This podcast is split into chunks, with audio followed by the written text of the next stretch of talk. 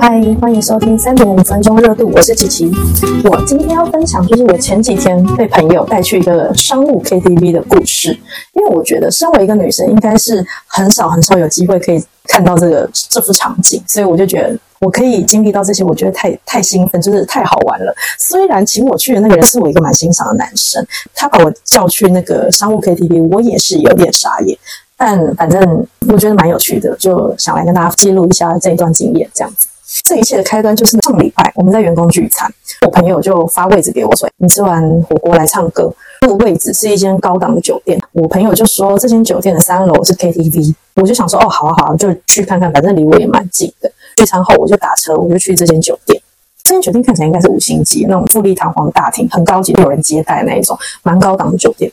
我到了酒店之后呢，我就上三楼。看起来就是一般 KTV 的包厢，就一间一间的。但是我不管怎么绕，我都找不到我朋友发给我的包厢号。我就绕了两圈，我受不了了，我就问服务员，我说：“哎，那个 K 酒吧包厢在哪里？”服务员听到包厢后之后，就就把我带到一个地方，就推开一道暗门。暗门后面竟然是更高级的包厢区，那个门是一般包厢的两倍大，看起来非常的豪华，双开式的那种门。服务员就带我进去那个包厢，进去以后，我就看到我朋友还有他的朋友们都在唱歌喝酒。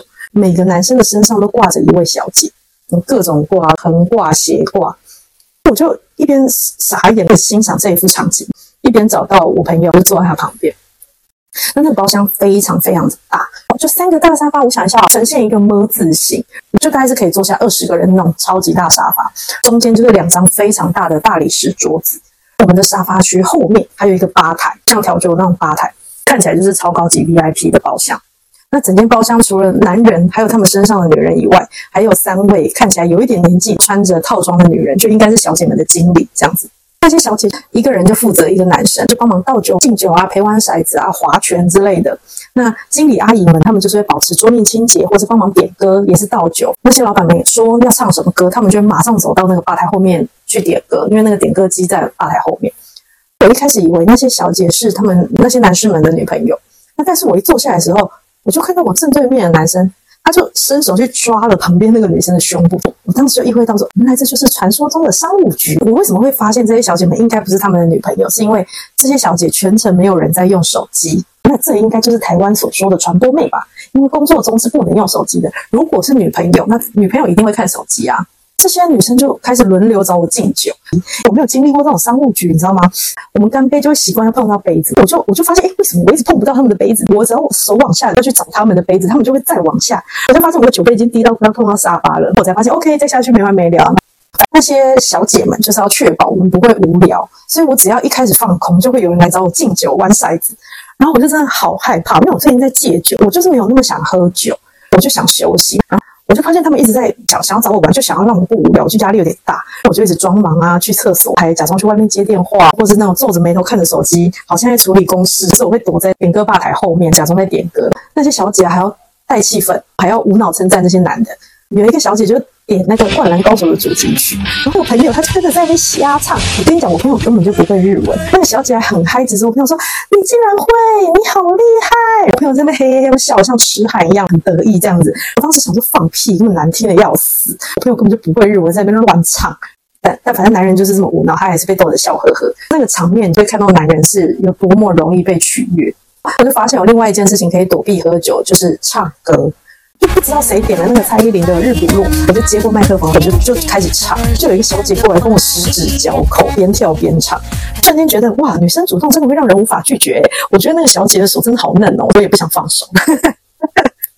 总之我唱了一段之后我就想休息。我除了我朋友之外，我也不认识其他人，我觉得很尴尬。牵我手的小姐，她就开始跟我聊天，问我是哪里人。她讲话已经有一点点大舌头，我就推测她可能有点醉。我就说哎我是台湾人，她就很激动的看着我说，我超喜欢弯弯的女生。我根本就听不懂她在说什么。我超喜欢弯弯的女生。大概讲了三次，我才听懂她在讲。我超喜欢弯弯的女生。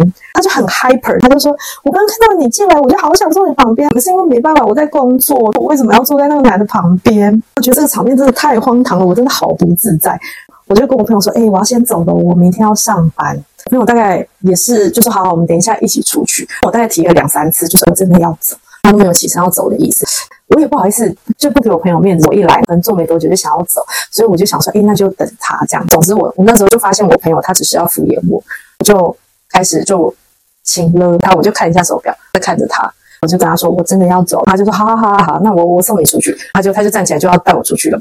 经理阿姨还全程护送我们出去，还帮我朋友开路，说：“哎，老板，老板走这边。”还跟我们一起进电梯。我想说：“哇塞，何必？”坐电梯下来以后，我们就是全程从出包厢到电梯，我们都没有伸手开过门、按过电梯，一路都有人帮我们开路，这样子就是尊荣般的待遇。